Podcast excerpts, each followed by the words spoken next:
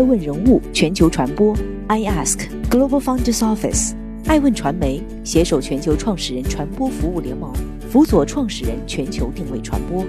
爱问资本携手全球创始人金融服务联盟，帮助创始人公司投融资管。欢迎您每天聆听爱问人物。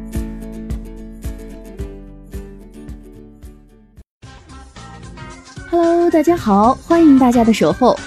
本期播出的爱问人物是张磊，对抗不确定性的三把火、三哲学和七公式。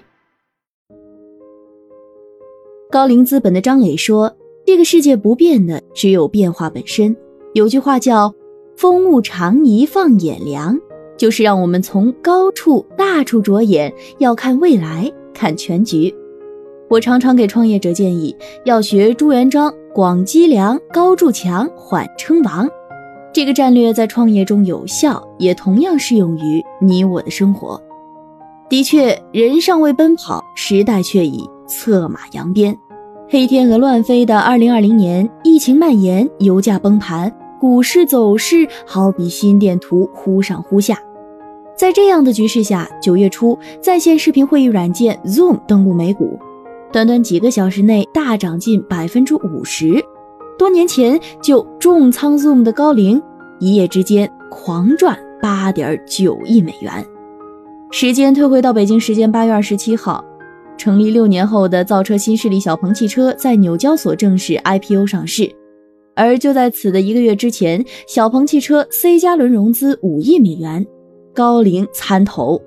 小鹏上市首日股价大涨百分之四十一点四七，市值超过一百五十亿美元。高瓴这笔短期投资的回报率超过二十倍。别太惊讶，高瓴资本从来就不缺少高光时刻，格力混改有它。风头正劲的恒瑞有它，百济神州有它，号称中国特斯拉的未来汽车有它，国民洗衣液蓝月亮有它，国产美妆也有它。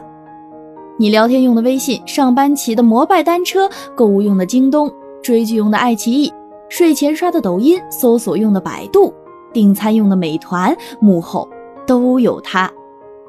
就在小鹏汽车上市的前一天，高瓴创始人兼首席执行官张磊出版了新书《价值》。相比较用于捐给旧金山当地穷人和无家可归者的与巴菲特共进午餐的拍卖，张磊这么一个同样站在金字塔尖上的大忙人，用四十一万字告诉在座普通人如何把钱和时间投资在有价值的东西上。这个颠破不破的人生真理，无疑也是一种慈善行为。张磊再次阐释和强调了其信奉的长期主义。变量始终不可预测，遗憾的是，应对变量的万能钥匙并不存在，如同金庸笔下的武林秘籍一般虚无缥缈。但人们仍然寄希望于找到对抗不确定性的终极武器。针对这个根本矛盾，张磊在《价值》书中进行了探索。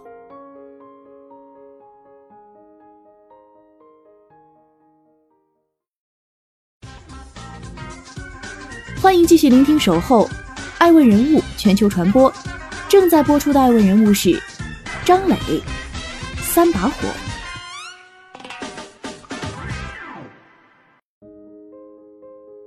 河南驻马店传说，小城青年靠三把火逆袭，被巴菲特邀请共进午餐。一九七二年，张磊出生在河南省驻马店市一个双职工家庭，父母同为职工，需要上班。少年时代的张磊一度被扔在市图书馆工作的亲戚那里。由于长期泡图书馆，张磊的阅读范围从文艺图书延展到学术书籍。他爱上了这些书中严谨的逻辑框架，这使得少年张磊对自己的发展有了深刻的认知。《价值》一书中写道：张磊在上学时受到天天背诵的三个有利于启发，总结出了自己的三把火理论。凡是能被火烧掉的东西都不重要，比如金钱、房子或者其他物质财富，无法烧掉的东西才是真正重要的，那就是一个人的知识、能力和价值观。这就是深藏于张磊内心的三把火，而这三把火照亮了张磊日后的资本之路。张磊有着无比光鲜的简历，这不仅体现了他的知识水平，也代表了他的能力。一九九零年，张磊以河南省高考文科状元的身份考取中国人民大学国际金融专业。一九九八年赴美国求学后，获得耶鲁大学工商管理硕士及国际关系硕士学位。张磊在耶鲁大学读书期间，曾在著名的耶鲁大学投资办公室工作。毕业后，张磊进入全球新兴市场投资基金工作，后又担任起纽约证券交易所的首任中国首席代表，并创建了纽约证券交易所驻香港和北京办事处。名校人大毕业，耶鲁留学海归，成为国际金融金领。如今的张磊拥有一堆 title：中国人民大学校董事会副董事长，美国耶鲁大学校董事会董事，耶鲁大学亚洲发展委员会主席，中美交流基金会董事。尚未配妥剑，转眼变江湖。二零零五年，三十二岁的张磊心中仍有少年梦。他戎马归来，作为创始人，创建了高瓴资本。创业初期，二零零八年金融海啸漫及全球，几乎所有的机构投资者都在巨大的不确定性中陷入恐慌。只有张磊不慌，频频发言：“Think big, think long。”这是张磊的长期主义价值观。这一价值观也奠定了高瓴资本长期以来信奉的信条。直到受邀来到中国人民大学二零一七年毕业典礼上演讲，张磊还在说：“选择做时间的朋友，think big, think long。”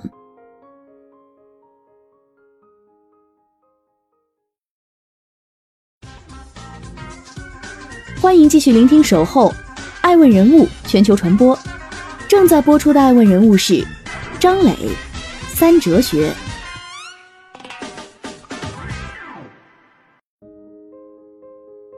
价值一书中，张磊的价值观无疑就是前文所说的长期主义。在此基础之上，他还提到了三个投资哲学：守正用奇，弱水三千，淡取一瓢；桃李不言，下自成蹊。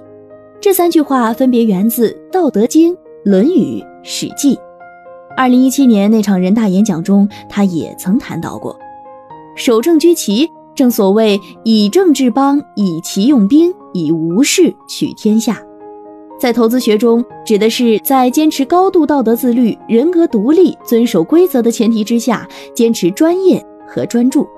弱水三千，只取一瓢，是指一定要克制住不愿意错失任何好事的愿望，因为这样的欲望有些不切实际，但同时必须要找到属于自己的机会。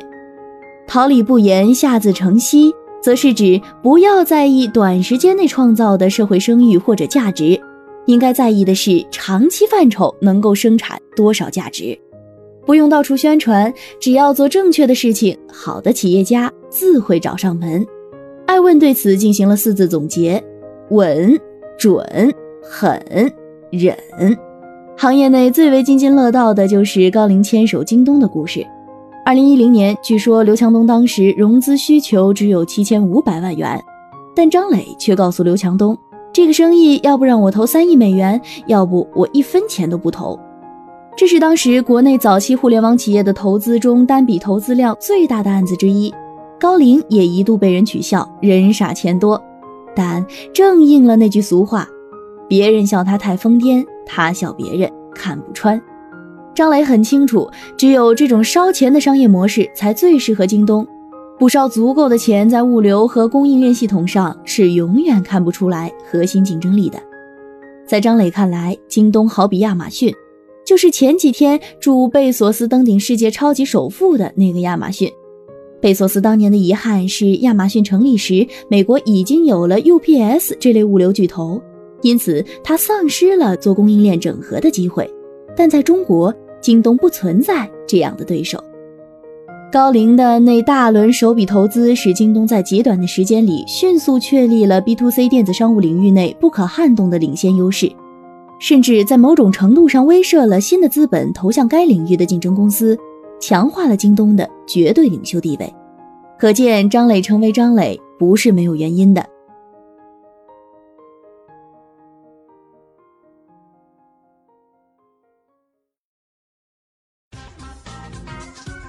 欢迎继续聆听《守候》，爱问人物全球传播，正在播出的爱问人物是张磊，七公式。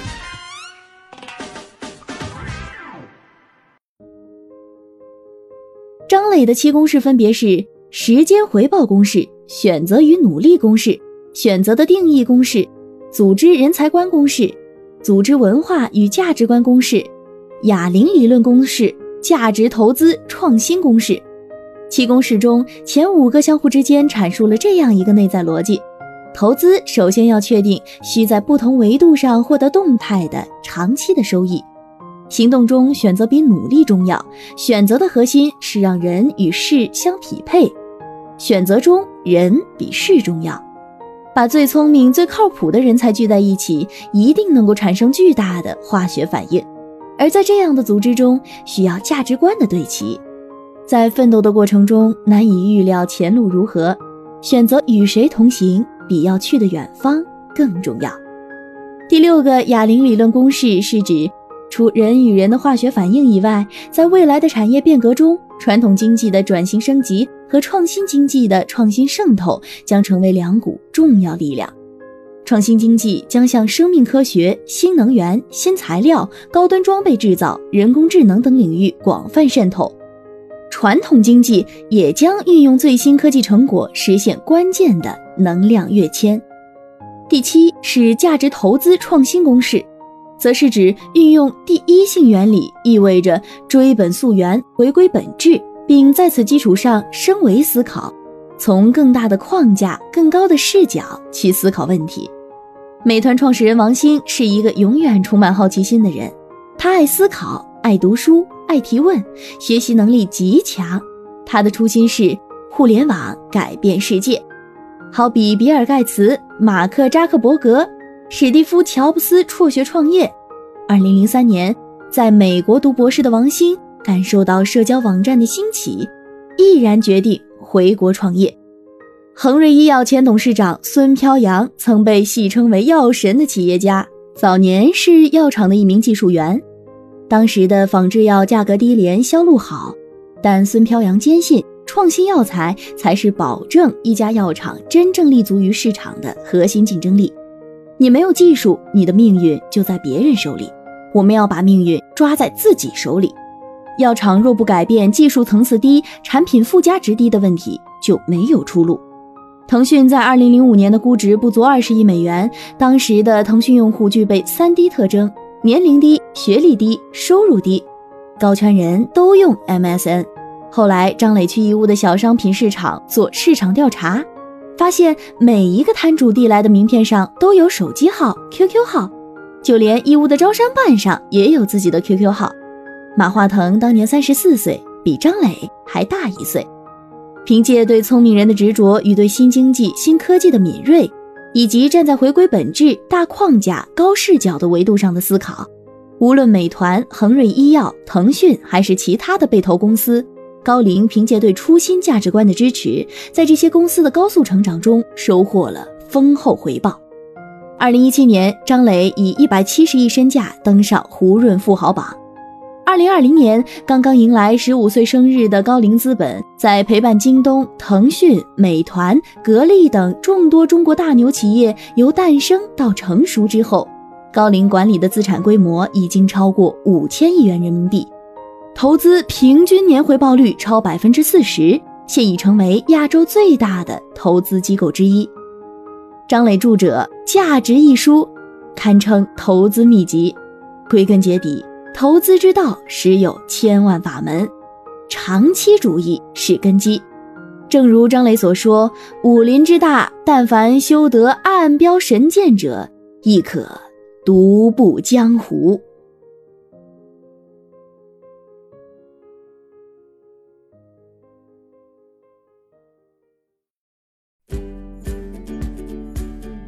更多顶级人物，欢迎关注每周六晚十一点海南卫视，同步在学习强国 APP 直播。更多完整内容，欢迎关注爱问官网 iask-media.com。更多精彩内容，也可以搜索爱问人物抖音号 iaskleaders。爱问人物全球传播，iask Global Founders Office。